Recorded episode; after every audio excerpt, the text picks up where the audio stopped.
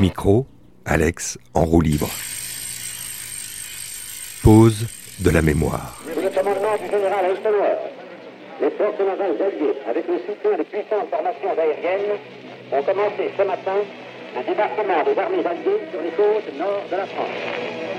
On est à Coutances, Normandie, et si l'ouverture, le D-Day festif de la 37e édition de Jazz sous les pommiers, c'était il y a quatre jours, un autre D-Day peut paraître peut-être déjà loin dans les esprits, celui du débarquement du 6 juin 44. Mais ce jour est encore bien présent chez les anciens lorsqu'on les interroge. Et Et on mangeait ce jour-là, il faisait très beau. On mangeait dehors avec mes parents. Et puis on a entendu ben, les, avions, euh, les avions arriver et les bombes qui, sortaient des avions, qui tombaient sur Coutances. C'était la panique. hein. Et alors ce soir-là, aussitôt après, on est allé au bois des vignettes.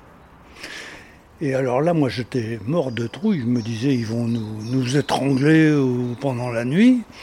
Et le lendemain, on est parti ben, à pied à Coutainville retrouver ma grand-mère et mon grand-père. Voilà.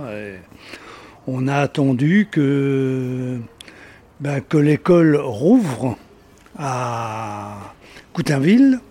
Et quand il y a eu l'appel de fait, ben, il y avait pas mal de manquants. Ce que Michel, Madame Guillard nous raconte, Michel qui est bénévole dans ce festival, ce festival à qui? Vous prêtez votre précieux jardin qui permet à tout le monde de se reposer dans ces festivités. Ce que Michel nous raconte, ce sont des souvenirs de Coutancé. Tous ceux qui ont vécu ici euh, ces années de guerre se souviennent de ce 6 juin 1944, où la maison qui est aujourd'hui reconstruite, la vôtre, a été bombardée elle aussi. Mais bien sûr, bombardés, nous étions dedans, comme tout le monde. Nous étions en train de dîner et nous avons entendu les vrom- vrombissements des avions.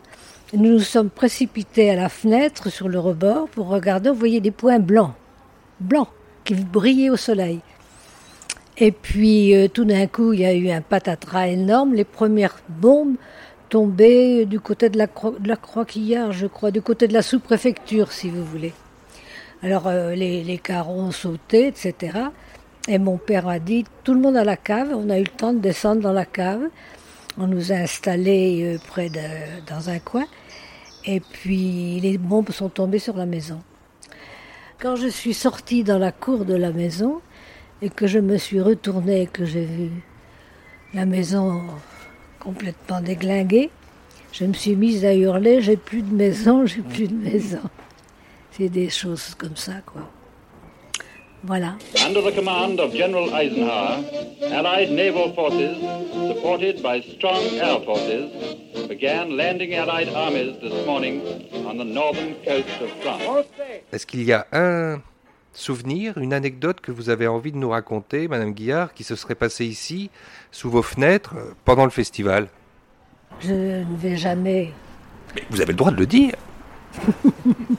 Je ne suis pas très intéressée par le jazz. Voilà. J'aime bien le jazz des Américains, mais celui-là, euh, ça n'a rien à voir. Vous aimez le jazz plus traditionnel, le, le jazz euh, qui, qui aurait... Louis Armstrong, par exemple. jeunesse, quoi, en fait.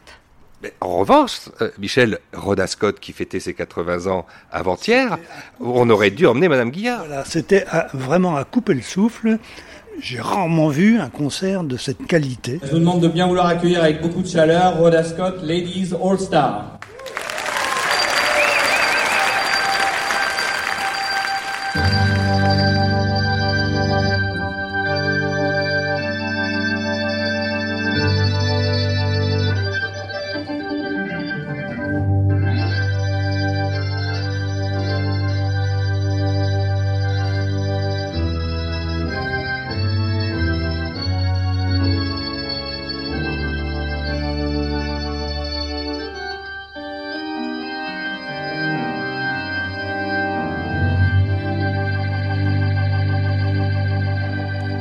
Alex en roue libre.